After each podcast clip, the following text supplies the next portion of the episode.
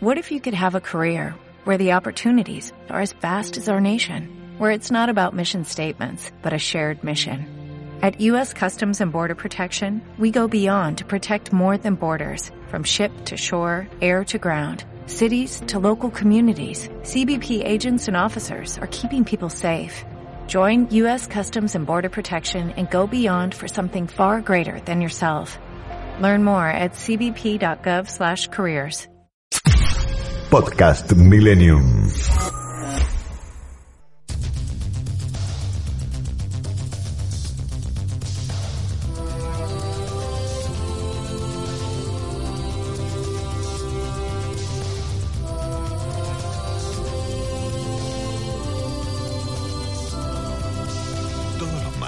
De 0 a 1, Millennium presenta a Florencia Gallo en La Búsqueda.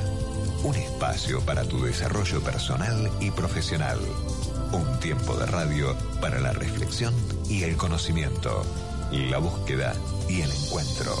Valorando lo que hasta hoy has estado construyendo.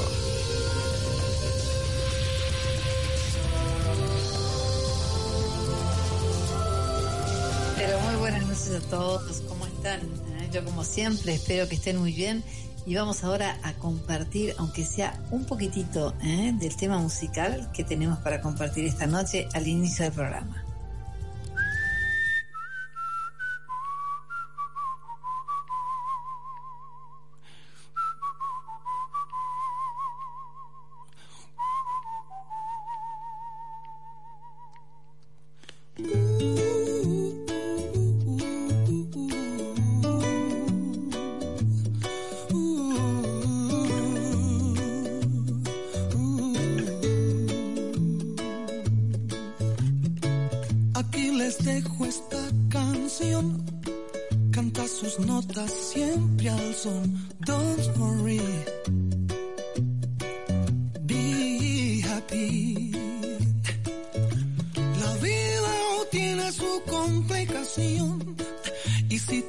Te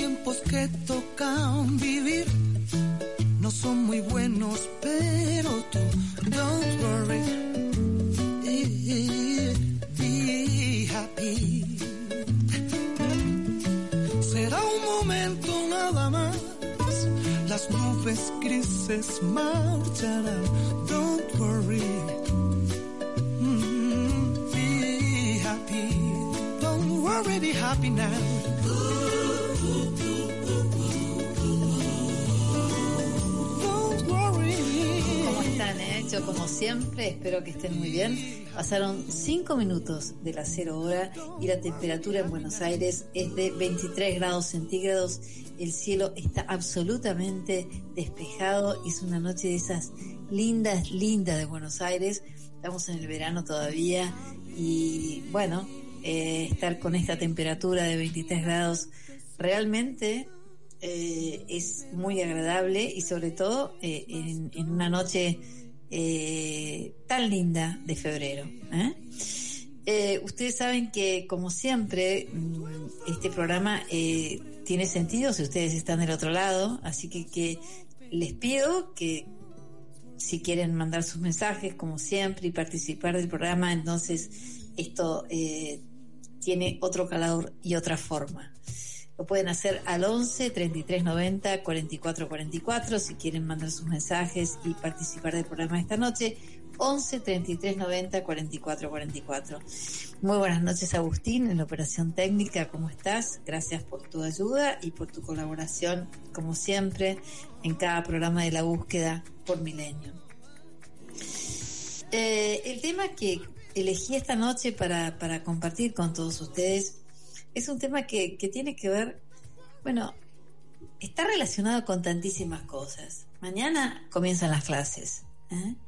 Y cuando comienzan las clases, definitivamente el manejo emocional que hay dentro de la familia, ya sea eh, en los chicos, ¿eh? que a lo mejor están padeciendo algunos aspectos que no están del todo claros y quieren, están con quizás con un poco de miedo, a lo mejor no hay una buena comunicación y no lo pueden poner tan en palabras como, eh, como sería lo mejor que podrían hacer, porque poner en palabras lo que nos pasa es lo mejor que podemos hacer para poder comunicarnos, que esto es la palabra, ¿no? Necesariamente y definitivamente es lo que nos diferencia de todas las especies y lo que nos da una riqueza impresionante como seres humanos, ¿no? Eh, a veces también, ¿por qué no, no? Toda esta situación económica que vivimos y todo lo que significa para los padres ¿eh? este nuevo comienzo de clases, todos los compromisos, lo que se puede y lo que no se puede, los chicos que a veces perciben estas cosas y ellos las guardan, están en silencio, pero a la vez también tienen miedo de perder esto que han logrado, que sus amigos, su colegio, su entorno. Hay muchas cosas que verdaderamente no eh, nos ponen con las emociones a flor de piel al inicio de las clases.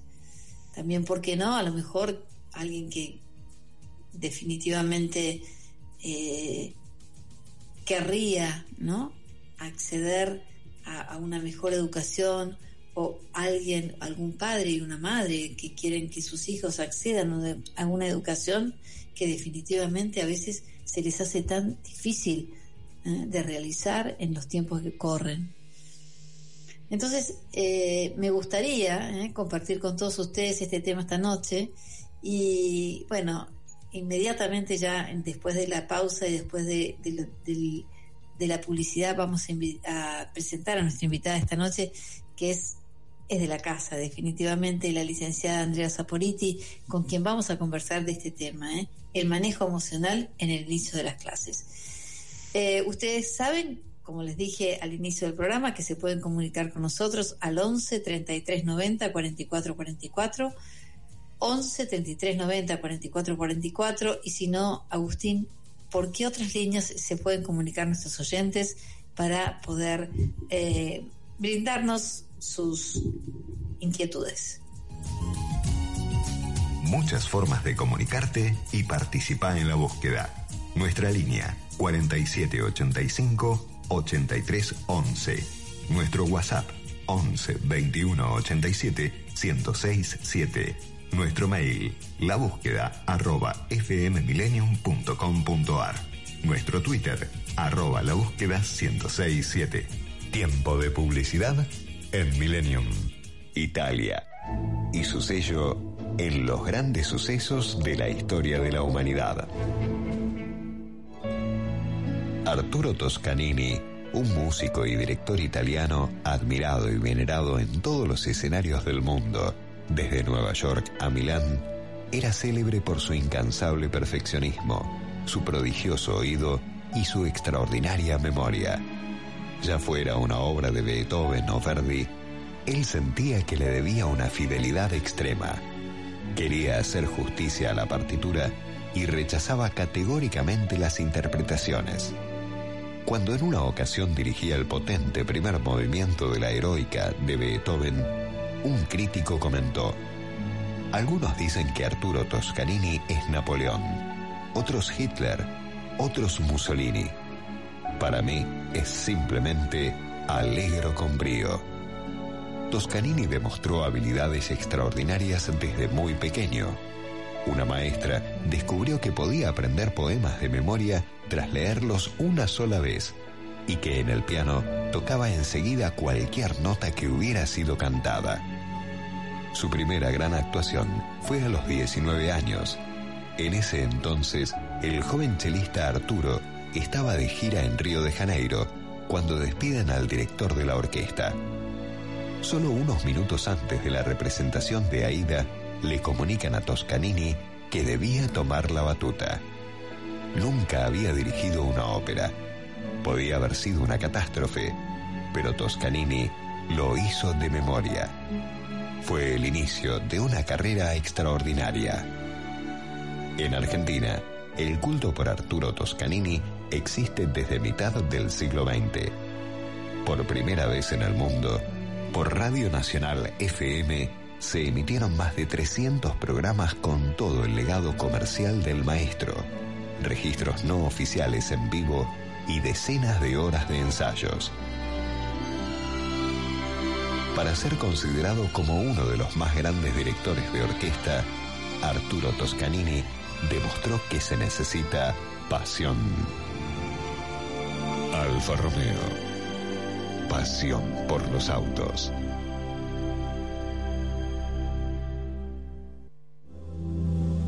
¿Cómo puedo ser mejor?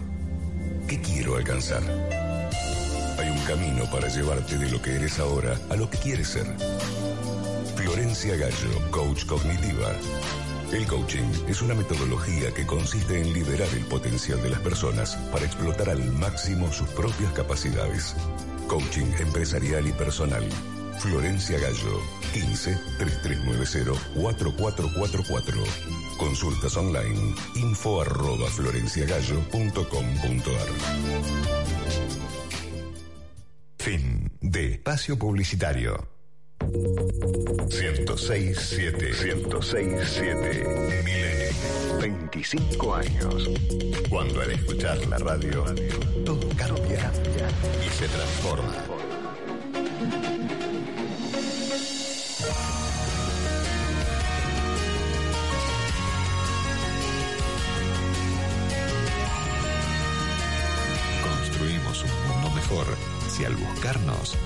Nos encontramos.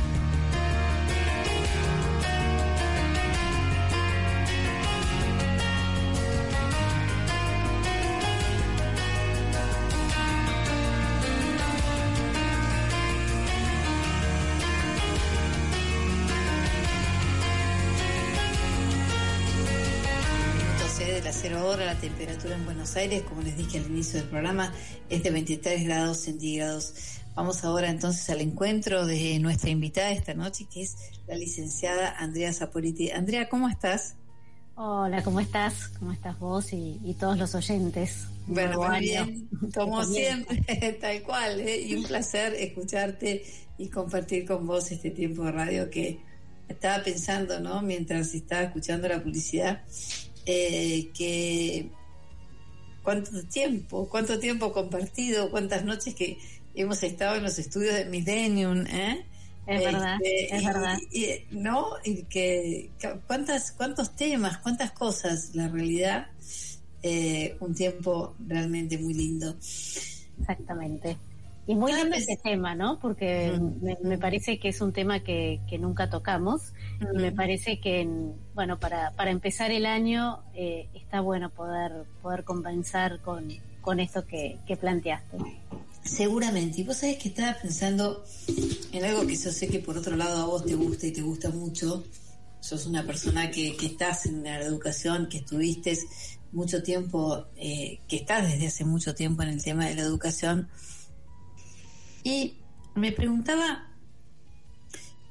este tema de cómo se trabaja, ¿no?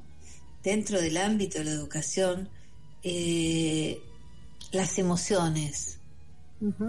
¿no? Y, y cómo, cómo, eh, sobre todo en, en este en este tema del inicio de las clases y seguramente, bueno, eh, con todas estas inquietudes que yo planteaba al inicio del programa, eh, que suceden tanto en el ámbito escolar como en el ámbito familiar, como en el ámbito del, alumno en sí mismo, ¿no? Exactamente, y me parece que, como te decía antes, me parece que es un tema muy importante porque justamente eh, hoy ya, ya hace bastante tiempo que el tema de las emociones está trabajando mucho, ¿no? Todo lo que tiene que ver con cómo aprender a, a gestionar las emociones, cómo aprender a reconocerlas, cómo ponerlas en palabras, esto que Sí. vos decías. Y yo creo que acá hay, hay dos, como dos pilares importantes, ¿no? Que, que tienen que unirse para armar ese puente para que, para que los chicos puedan, puedan realmente transitar este inicio de clases quizás desde un, desde un lugar diferente. Por un lado es la familia y por otro lado es la escuela, ¿no? Y cómo desde estos dos ámbitos tan importantes que son ese, esa red de contención para los chicos, eh, todo lo que tiene que ver con el prepararse para el inicio de las clases, bueno, hay, hay toda una revolución eh, emocional en las familias por el inicio de nuevos horarios, de otras organizaciones. Venimos de un tiempo de vacaciones donde quizás los horarios se flexibilizan, donde no hay no hay nada que marque eh, la dinámica familiar. Vos viste que en general el inicio de las clases marca una nueva dinámica en la familia que organiza de, determinada manera eh, las idas a dormir, claro. Eh, las tareas, los almuerzos, bueno. Y por otro lado, el otro pilar es, bueno, cómo desde, desde la escuela también se reciben a, a estos, a estos chicos que están retomando las actividades y que también tienen que reorganizarse y gestionar toda esta eh, revolución, podríamos decir, emocional, que es, eh, bueno, el, inicio del reencuentro con, con el, el ámbito educativo, con los amigos, con los nuevos amigos, con los nuevos, este, pues sobre todo, por ejemplo, en los que empiezan los nuevos ciclos, ¿no? El inicio de jardín, el inicio de primer grado, el inicio de la secundaria. Yo me preguntaba esto, ¿no? Eh, eh, la realidad es, eh, ¿vos cómo crees, Andrea, que se debe empezar la educación emocional en la familia? Eh, yo creo que se fundamentalmente se tiene que empezar jugando. Jugando desde que son muy chiquitos. Y jugando desde que son muy chiquitos es eh, poniendo palabras a distintos gestos. Por ejemplo, cuando, eh, cuando estamos jugando, suponete con un chiquito de de tres años, dos años, bueno, a ver, juguemos a poner cara de enojado, entonces ponemos la cara de enojado, la cara de contento, la cara de triste, y cada una de estas emociones, eh, bueno, cómo las vamos expresando en el cuerpo, cómo nos vamos dando cuenta. Y esto es una manera, empezando desde el juego, a poner en palabras esto que vamos sintiendo, esto que nos va pasando. Por, otro ejemplo es... Eh, me parece cuando te escucho, perdóname ¿no? que te interrumpa, pero me, me hace acordar cuando te escucho eh, al monstruo de los colores. Exacto. sí, sí, exactamente. Eh, eh, yo me acuerdo, me acuerdo perfectamente que uno de los chiquitos de, de, Pablo, una de mis hijas, mi nieto, él se identificaba con el monstruo de los colores enojado siempre era el, el, el, color que era enojado, ¿no? Que creo que eh, era el, el, rojo. Exacto. ¿No? Sí, sí. Exactamente. Eh, a ponerle colores, a ver el color con qué, con qué lo podemos relacionar. Por supuesto que depende de las edades que estemos hablando. Pero también, por ejemplo, es ante las situaciones que van sucediendo. Por ejemplo, eh, lo más común es que cuando un chiquito se cae, lo primero que hace es llorar. Y generalmente los padres lo primero que hacemos es decirle, bueno, acá no pasó nada. No, no, sí, pasó algo. Algo pasó, me caí, ¿sí? se cayó. Y si algo pasó y dolió, bueno, a ver, te está doliendo, ok. El famoso sana sana, ¿sí? El famoso y, antiguo sana sana. exactamente, tiene que ver con este contacto con esta caricia que de alguna manera da calor, que sana, que cura y que le pone palabras a aquello que está sucediendo para después seguir. El tema es no quedarme en el lamento, ¿no? A ver, mm. eh, no es que no pasó nada, pasó algo, te caíste, te lastimaste, vamos a curarlo, sigamos jugando. Claro, pero, Esto, de detenernos a poner palabras a lo que sucede, o si se rompe un juguete, por ejemplo, probablemente lo primero que un chiquito haga es llorar. Y mm. está bien, porque el llanto es la expresión ante un dolor, ante una pérdida, ante algo que sucedió.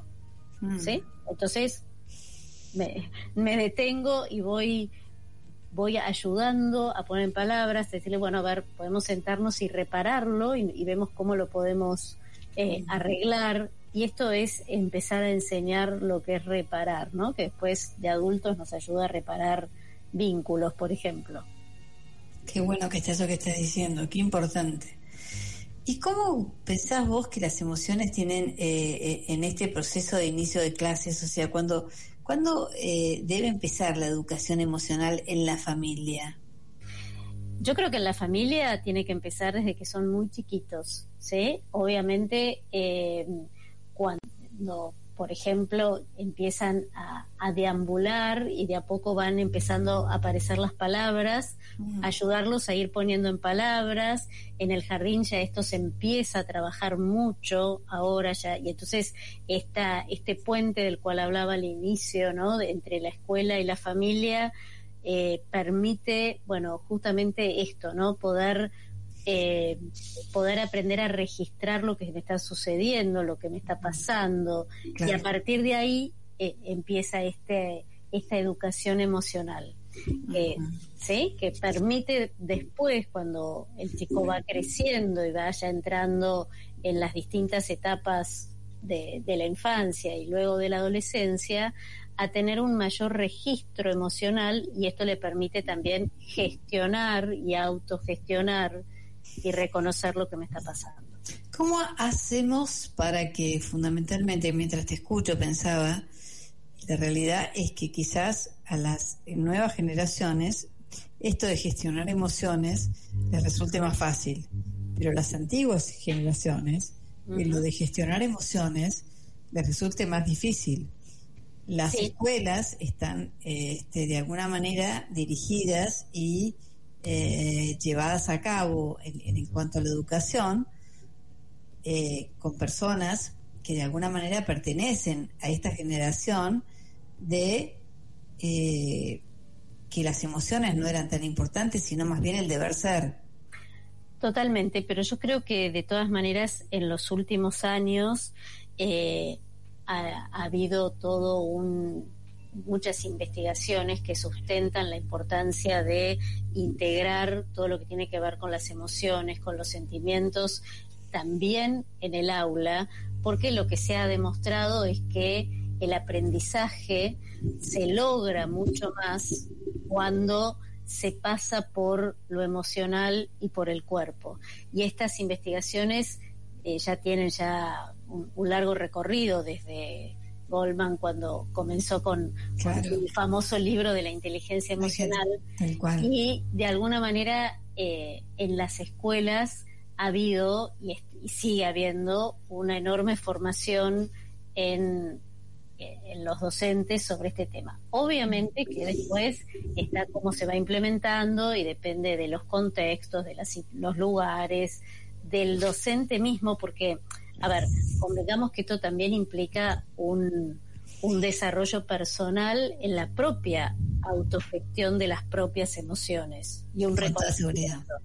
Porque uno no, no, así como generalmente lo decimos, ¿no? Nadie puede dar lo que no tiene, uno tiene que hacer este proceso también de registro autoemocional para poder gestionarlo en el aula, porque también en el aula al docente le suceden muchas cosas. Con toda seguridad. Con, con, este, con este planteo. Qué bueno que es esto del docente y las cosas que le pasan. Pero vamos a hacer una pausa, volvemos enseguida y ya nos están llegando eh, diferentes este, mensajes de los oyentes y me gustaría que se los podamos contestar. ¿Te parece? Dale, me encanta. Bueno, vamos a la pausa. Ustedes saben que se pueden comunicar con nosotros al 11 33 90 44 44. 11 33 90 44 44 y les agradezco, les agradezco todos los mensajes que mandan, todas las cosas lindas que dicen.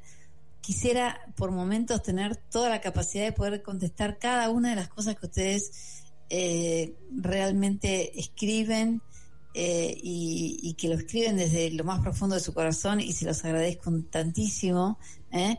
Así que vamos a la pausa, volvemos enseguida y seguimos con este tema que es tan interesante. ¿eh? ¿Qué nos pasa con las emociones estas que se mueven al inicio de las clases?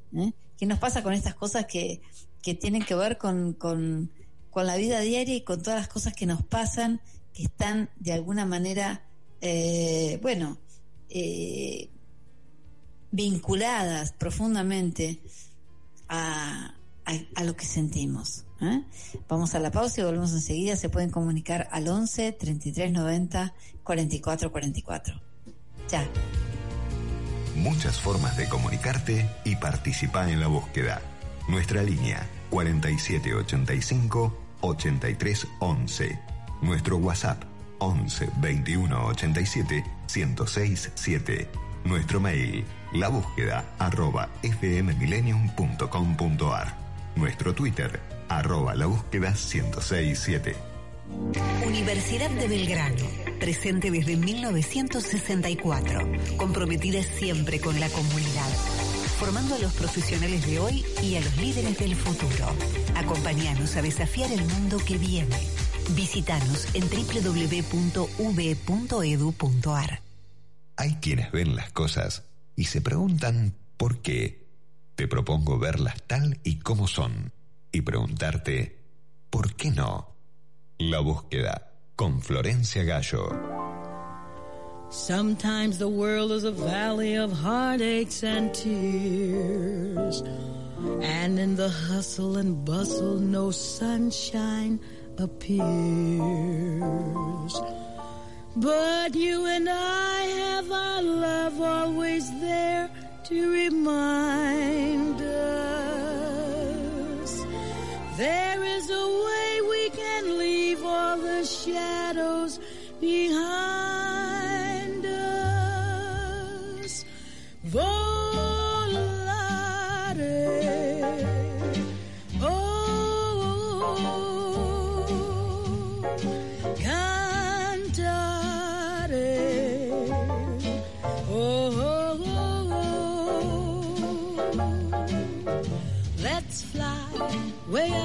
The clouds, away from the maddening crowd. We can sing in the glow of a star that I know of where lovers enjoy peace of mind. Let us leave the confusion and all disillusion behind. Just like birds of a feather a rainbow together we'll find.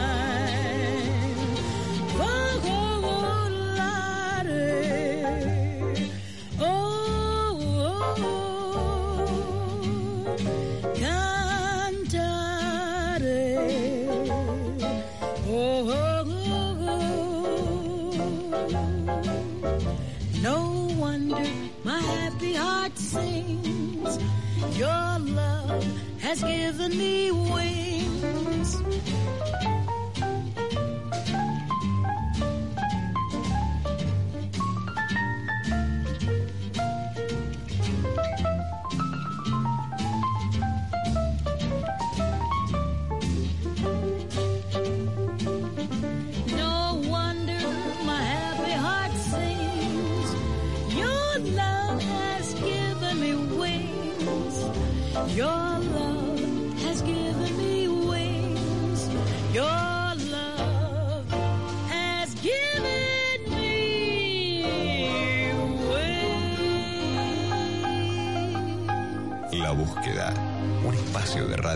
Tu desarrollo personal y profesional.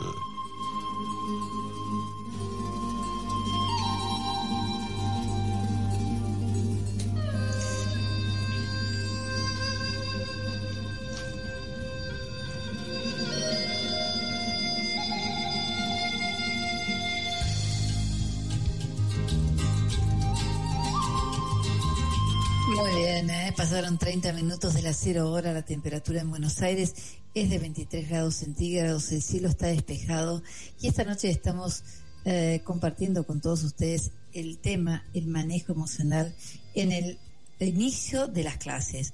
Nos, nos acompaña la licenciada Andrea Zaporiti. Andrea, acá nos están escribiendo nuestros oyentes. Josefina de Barrio Norte dice, ¿qué pasa cuando eh, cambian los chicos de grupo y no están con sus amigos? ¿Cómo puede sentirse más conectado con la clase y con sus amigos? Buenísima, eh, buenísima la pregunta porque esto sucede en muchos, en muchos colegios que hacen eh, cambios ¿sí?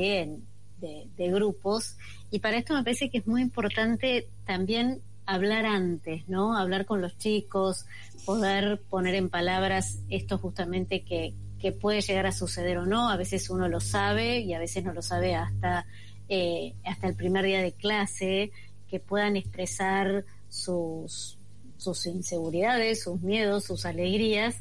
Y en el caso que haya un cambio de clase y que a lo mejor no estén con, con sus más amigos, darles tiempo. Creo que es muy importante darles tiempo a que se vayan acomodando porque en los recreos se van a encontrar, porque se pueden seguir viendo y muchas veces el objetivo de estos cambios es ampliar la sociabilización. Claro, pero mi pregunta es la siguiente, Andrea, y vos que has estado en el ámbito de la educación y que estás en el ámbito de, la, en el ámbito de la educación, ¿por qué los chicos sufren tanto esto y en el colegio no se hacen cargo de esto? Directamente van al punto de cambiar, porque consideran que abren y, que amplían su espectro eh, de sociabilización, que me parece perfecto, pero en realidad esto conlleva eh, una, una, una, una, gran eh, cantidad de situaciones internas en cada uno de los alumnos y esto no está contemplado. Bueno, este es un punto que estaría buenísimo que se empiece a contemplar, si se quiere, ¿sí? Quizás contemplarlo sería prepararlo, ¿no? O sea, saber que esto va a suceder y ir haciendo como un proceso de integración a este nuevo grupo donde el otro no se pierde. Yo creo que acá la clave es no sentirlo como pérdida, sino como, bueno, un proceso donde se amplía el, eh, la, la, posibilidad de conocer a otros, pero donde se integra, no que se pierden a esos amigos. Porque el punto fundamental es que el colegio lo decide y se lo comunican a los padres. Y los padres son los que se tienen que hacer cargo de comunicarle esto a los hijos. Y me parece que en realidad este es un tema del colegio y el colegio se tiene que hacer cargo de que los chicos se hagan eh, plausibles y que los chicos se integren a esta modalidad del colegio. Exactamente. Eh, yo creo que esto depende mucho de cada colegio. Hay colegios que lo trabajan, ¿sí? Y lo van trabajando el año anterior, hay otros que no, algunos siguen determinados criterios es muy difícil eh, hacer un planteo general porque también cada comunidad educativa tiene como, como sus propios, digamos, manejos en esto. Lo que sí me parece como concepto general que es importante es tener en cuenta cuando se hacen estas mezclas, por decirlo eh, de, alguna manera, eh, bueno, cómo va a ser la reacción y si esto va a generar una, una resistencia mayor o no, y en tal caso, cómo ir trabajándolo, sobre todo en los primeros días de clase, que es cuando se genera el gran impacto. Y esto es parte del trabajar también las emociones, porque además es parte también de lo que va sucediendo en la vida. ¿sí? Uno en la vida también de golpe se va encontrando con nuevos grupos, con nuevas personas, con nuevos amigos y eso no significa perder los anteriores. Claro. Dice, perdóname, Denise Vicente López, ¿cómo puedo comprobar cómo se siente mi hijo en una de, de, una manera suave? Eh, yo creo que es fundamental eh, la observación. Creo que todos como, como madres y como padres conocemos a nuestros hijos y creo que es muy importante no apurarlos, ¿no? Porque uno tiende a, vuelven el primer día de clase, ¿cómo te fue? ¿Te encontraste con tal? ¿Hiciste tal? Y, y uno hace 200 millones de preguntas y los chicos a lo mejor no contestan nada enseguida, pero sí ir como observando las conductas, observando el estado de ánimo, a ir preguntando, ¿sí? Eh, si hicieron o no hicieron. A veces los chicos, la, la, respuesta clásica es que hiciste nada. Cuando estuviste ocho horas y no hiciste nada. Y después, en un momento del día, empiezan a contar. Tal cual. Otra vez, eh, no no avasallar, esperar, esperar. Los chicos no expresan cuando se sienten expuestos, entonces quizás eso es lo que vos decís, ¿no? No vayas a y esperar un poco, ¿no?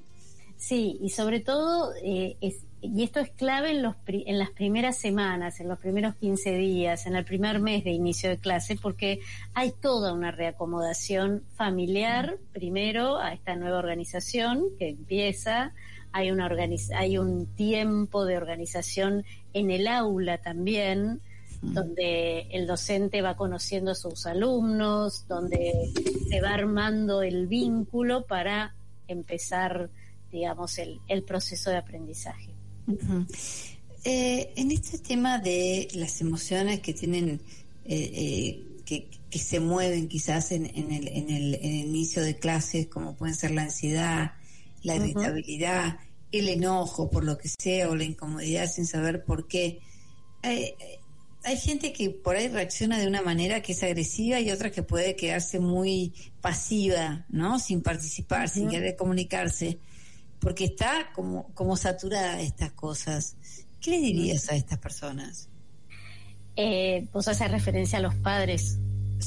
Fundamentalmente. Fundamentalmente. Bueno, primero que nada me parece que, es clave ir haciendo como una preparación previa, ¿sí? Algunos empiezan las clases mañana, otros todavía tienen una semana más, entonces eh, me parece que irse preparando para el inicio es empezar a organizar la interna. ¿Y la interna qué es?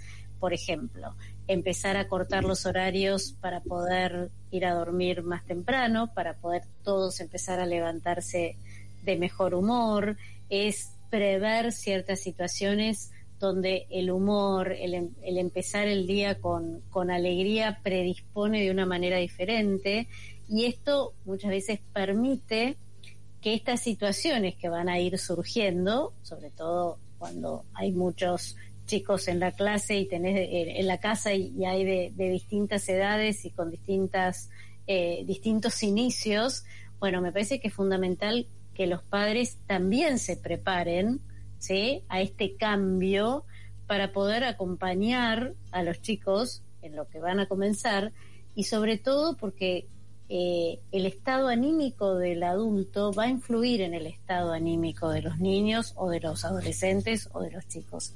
Entonces, creo que es una preparación general para ir entrando de a poco en ritmo, porque no se olviden que venimos de, de tres meses de un ritmo diferente, sin tantos horarios, y de golpe hay que entrar en esto de llegamos tarde, empiezan las clases. Bueno, calma, ¿no? Me parece que es fundamental eh, para que justamente no haya reacciones reactivas a las situaciones. Andrea, ¿qué pasa cuando a lo mejor quizás en los padres hay una cierta inseguridad, hay una, cierta ansiedad también, y este, esto los niños lo perciben? Bueno, creo que esto tiene que ver justamente con, con lo que se planteaba antes, ¿no? Es, es que también los adultos eh, aprendamos a gestionar nuestras emociones, nuestros sentimientos, lo que nos va pasando, para que justamente eh, también podamos poner en palabras. Si uno como padre y como, como adulto puede tener un día donde esté mal y también lo pueda expresar, ¿sí? Mm. Y también pueda decir, hoy no estoy en mi mejor día, eh, o tuve alguna situación de adultos que no tiene por qué ser explicitada en todo, lo, en todo su detalle, pero sí que tiene que ver con esto de también expresar y poner en palabras la emoción, porque a veces le pedimos a los chicos lo que como adultos no hacemos. Claro, y en este punto, por ejemplo, los colegios o las, los, los, los ámbitos de la educación, ¿qué actitud tienen? Mira, yo creo que otra vez depende mucho de cada colegio y de cada gestión y sobre todo de cada director de área, ¿no? Del área de primaria, del área de secundaria y del director general. Y, y esto va, va a depender mucho de, de, cómo cada colegio lo trabaje. Hay colegios donde realmente todo lo que tiene que ver con el área emocional y, y personal se trabaja mucho sin, eh, sin que esto implique un detrimento en la función de la escuela que es el aprendizaje académico, porque no hay una confusión de roles, eh, pero donde lo, lo emocional entra en juego. Hay otras escuelas que no tanto y ahí es donde también va a depender como padre qué, qué escuela o qué colegio. Claro, pero fíjate que esto que vos me estás diciendo, esa separación que me haces entre lo emocional y lo familiar, eh, en realidad está absolutamente vinculado. Sí. Y si y yo como escuela no me estoy haciendo eco, o sea, la escuela está para educar a los chicos en cuanto al desarrollo intelectual, pero no solamente el desarrollo intelectual, sino el desarrollo emocional de los chicos. Entonces, esta parte que queda como desconectada, ¿dónde quedaría? Bueno, yo creo que eh, en la actualidad cada vez se está integrando más porque, como dije antes, cada vez hay más estudios científicos que demuestran claramente la importancia de, eh, de la afectividad en el aprendizaje. ¿sí? En la medida que hay una, un terreno para poder eh, transitar el aprendizaje desde lo emocional, este aprendizaje queda grabado. Claro, esto es, en, realidad hago hincapié a propósito, porque en realidad esto no está desvinculado de la escuela, o sea, si no hay una sociedad entre el ámbito emocional de los chicos, de cada uno de ellos, ¿no? y, el objetivo que tiene la, escuela, si no hay un, un ámbito eh, capacitado y con un cuerpo, digamos, de, profesionales eh, lo suficientemente eh, capacitados, valga la redundancia, como para llevar esto a cabo, no es tan fácil. No, obviamente que no. Por Sobre todo por los eh, cambios que van surgiendo en la sociedad, ¿no?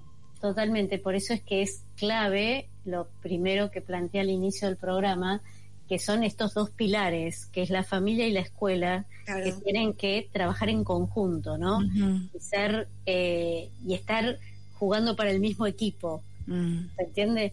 Donde ambos tienen que ayudarse en el desarrollo integral de este de este niño o de o de este chico que está eh, en pleno proceso de aprendizaje de muchas cosas que fundamentalmente también van a tener que ver con, eh, con, con lo emocional, con lo social, con lo comunitario, con todo lo que se pone en juego en la escuela. Con toda seguridad. Vamos a hacer una pausa, vamos a volver enseguida y me gustaría preguntarte, hay otras preguntas que están haciendo nuestros oyentes, ya se las vamos a contestar inmediatamente. Eh, ¿Cómo trabajar las emociones como padres de familia? ¿no? Eso me interesaría mucho a ver qué nos estás diciendo vos entonces para la vuelta de este esta pausa que vamos a hacer y volvemos enseguida. Ustedes saben que se pueden comunicar con nosotros al 11 33 90 44 44 11 33 90 44 44. Vamos a la pausa y volvemos enseguida. Gracias. Muchas formas de comunicarte y participar en la búsqueda. Nuestra línea 4785 8311. Nuestro WhatsApp 11 21 87 1067 7. Nuestro mail, la búsqueda arroba fmmillennium.com.ar. Nuestro Twitter, arroba la búsqueda 1067.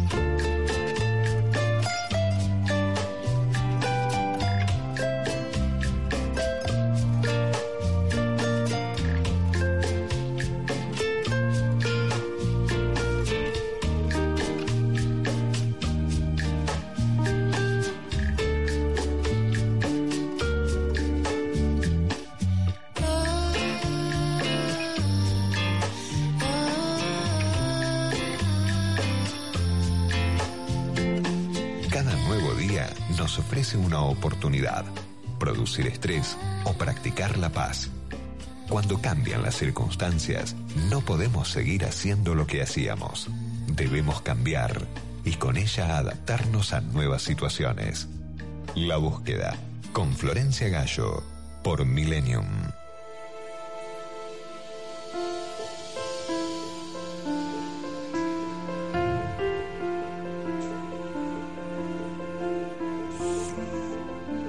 Bueno, pasaron 49, 49 minutos de la cero hora, ¿eh? Se pasó rapidísimo el programa. Nos está acompañando esta noche la licenciada Andrea Saporiti. Andrea, dice acá un oyente, ¿hay algún síntoma al que, al que debería estar atenta cuando mi hijo regresa de la escuela? Esto lo dice Delfina de Belgrano.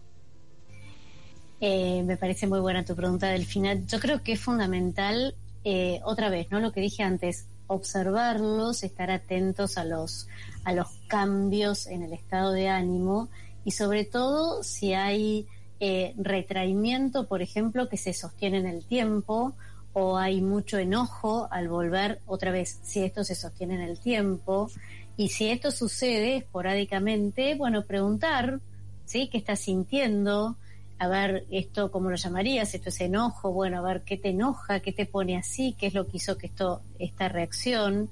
Lo mismo con cada una de las emociones. Esa es una manera de empezar a, trabajar la educación emocional y a la vez esto de estar atentos y, sobre todo observando aquello que nos llama la atención. ¿sí? Eh, creo que, esa sería un poco la, la respuesta. Perfecto.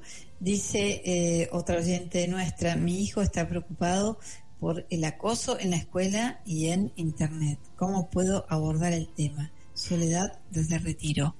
Bueno, eh, me parece también muy buena esta pregunta y me parece buenísimo que lo pueda expresar, ¿sí? que pueda expresar su temor y le pueda poner palabras al temor específico que tiene. Entonces, si su temor específico es el acoso, bueno, hablemos de esto, a ver, al acoso, ¿de qué manera? ¿Qué es lo que te da miedo? ¿Qué es lo que te imaginas?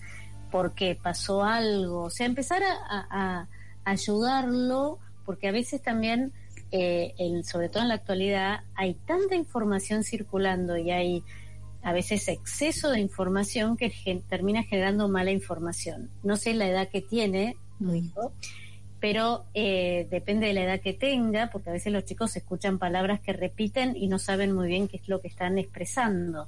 Entonces, bueno, a ver, tenés miedo, muy bien, ¿dónde sentís el miedo? ¿Cómo es ese miedo? ¿Miedo a qué? Al acoso, ok.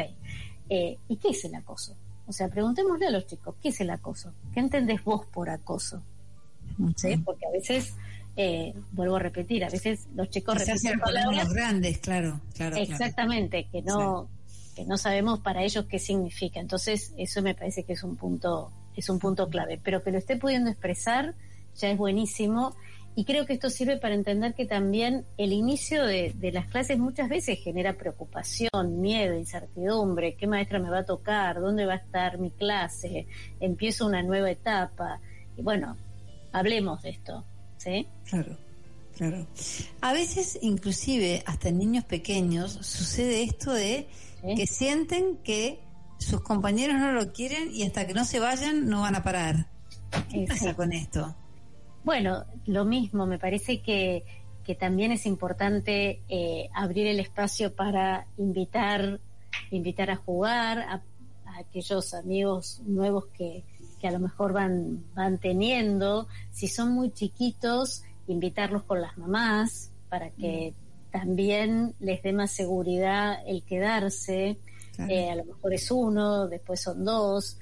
Otra vez, es ir de a poco, ¿sí? No, no entremos en la vorágine de la desesperación de que el primer día todo tiene que estar ya acomodado y organizado. necesitamos tiempo y proceso. Eh, me gustaría preguntarte, entonces, como padres de familia, ¿Cómo te parece que es la mejor manera de trabajar las emociones? Bueno, yo creo que hay, hay varios puntos, ¿no? A tener en cuenta que de alguna manera a lo largo del, programa fuimos nombrando, pero vamos a tratar de, de, ordenarlos, ¿no? El, me parece que uno de los puntos es esto de aprender a reconocer las propias emociones para poder ayudar a los chicos a que vayan reconociendo las de ellos, ¿no? Esto de poder identificar qué estoy sintiendo, qué me está pasando, cuando estoy alegre, cuando estoy triste, cuando estoy enojado, ¿no? ¿Qué, qué diferencias hay? ¿Qué voy sintiendo en el cuerpo? Esto es una manera de ir, eh, de ir mostrándoles cómo ir identificando distintas, distintas emociones. A veces eh, otra de las cosas que puede servir es realizar diferentes actividades. Hay, con los chicos más chiquitos, por ejemplo, esto que yo decía antes, jugar a hacer distintas caras y, que, y jugar a adivinar qué está expresando esa cara. Hay un montón de libros y de cuentos para poder eh, mm. contar a los chicos y poder, bueno, a través de estos, de estos libros, dibujar las emociones, ponerles un color, vuelvo a lo mismo, expresar también las propias, ¿sí? Eh, transitar con los chicos experiencias eh, de distintas emociones, si se quiere, donde uno eh, a lo largo del día va teniendo distintos, a lo mejor, estados emocionales que puede, que puede ir nombrando, explicarles, ¿sí? Las emociones de uno y la de los demás. Cuando uno de repente ve en la calle una persona que está alegre o que, o que está triste o un par, ¿no? Un, otro chico y a ver si esto es una manera de desarrollar también la, la empatía y el poder reconocer en el otro, ¿sí? Eh, me parece que estos serían ya varios varios puntos. Varios muy importantes. y, también me parece importante no caer en esto de que hay emociones positivas y negativas. Claro. porque las emociones no son ni positivas ni negativas. Cada emoción tiene una función. Es para algo. Claro que sí porque en algún punto el miedo me ayuda a a, estar precavido por algo. El tema es cuando el miedo me paraliza, bueno, entonces ahí ya es otra cosa. El enojo me permite un, límite, ¿no? Decir, no, para, para, esto no. Entender lo que me está pasando. Exactamente, esto también, eh, porque si no caemos en que hay eh, emociones positivas y negativas y en realidad cada una tiene su función ver películas, ¿se acuerdan la famosa película de, Disney, no? Intensamente, ahí se ve bien clarito. Y, y, fíjense cómo la tristeza que aparece en esta película es necesaria para que esta chiquita pueda salir de la infancia y entrar en la pubertad, ¿no? Claro, totalmente. Eh, no es todo pura alegría. Entonces, bueno, me parece que, que podemos aprovechar la cotidianeidad para poder eh, enseñar eh, a, identificar las emociones, a poder después gestionarlas. Cuando sé, cuando voy reconociéndolas, después puedo darme cuenta si me estoy por enojar y entonces y cerrar ciclos, claro, y cerrar ciclos, ¿no? Que eso que me parece tan importante. Bueno, Andrea querida, te agradecemos muchísimo por tu participación esta noche en la búsqueda realmente. ¿eh? ¿Qué pueden hacer nuestros oyentes si se quieren comunicar con vos y quieren eh, contactarte este, para poder, bueno, tener una entrevista con vos? Eh, lo pueden hacer a través de la página, es www.andreasapoliti.com o bien a través del Instagram, andy.sapoliti. Ahí eh, bueno, se pueden contactar por cualquiera de estos dos medios. Muchísimas gracias, Andy, querida. Un beso enorme y nos volvemos a encontrar en cualquier otro momento en el aire. Dale. Cuando quieras. Un, beso, enorme para vos y todos los oyentes. Gracias. que empiecen bien las clases. Muchas gracias. Eso es lo más importante de todo. Exactamente. Gracias. Un abrazo grande. Adiós. Gracias, bueno, yo les quiero contar que el miércoles, eh, mañana, eh, el miércoles 22, eh, de febrero es miércoles de ceniza. ¿eh? Entonces, eh, se van a estar dando unas charlas muy importantes, las va a estar dando reflexiones y oración con Miriam Marx. lo, lo va a hacer en horarios a elección, pueden ser a las 9 de la mañana o a las 15 horas. La contribución es voluntaria y los informes e inscripción los pueden hacer al 11 65 97 12 51. 11 65 97 12 51 o a vivir con esperanza, ¿eh? todo junto, vivir con esperanza, arroba yahoo.com. Miércoles de ceniza. Y hoy hablaba con Miriam Marx y Miriam Marx me decía entonces cosas realmente importantes, ¿no? Miércoles de ceniza, ¿por qué miércoles? ¿Por qué ceniza? ¿Eh? En tiempo de cuarema estamos invitados a la oración, el ayuno y la limosna. En nuestro contexto, ¿tiene sentido la limosna? La limosna de enigma. Muchas veces también escuchamos la limosna no es la solución. Entonces, ¿por qué y para qué la limosna? Bueno, esto todo nos invita Miriam Marx a a reflexionar sobre este tema tan interesante, ¿no? Tan importante y que, bueno, atraviesa a todas las personas que se sienten identificadas con este miércoles de ceniza. Y en cuanto al tema de hoy, simplemente yo eh, lo, lo único que me gustaría acotar es, es esto de tratar de ver francamente qué es lo importante dentro de la familia. Y dentro de la familia, lo más importante siempre y al extremo es el amor. ¿Mm? No importa a veces cuántas confusiones eh, se produzcan, realicemos y en las que caigamos. Lo importante es que nuestro corazón esté atravesado por el amor porque en la medida que las cosas las hagamos desde ese lugar, jamás va a sobrar ni faltar, sino que va a estar exactamente lo que tiene que estar. Me encantó hacer este programa con todos ustedes. Espero que a ustedes les haya gustado tanto como a mí.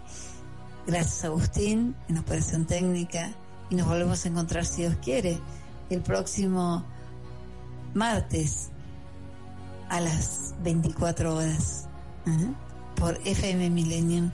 Esto es la búsqueda y yo soy Florencia Gallo. Gracias, chao, que estén bien, cuídense todos. Florencia Gallo abre el camino de la búsqueda. Todos los martes de 0 a 1 en Millennium 1067. 1067. Podcast Millennium.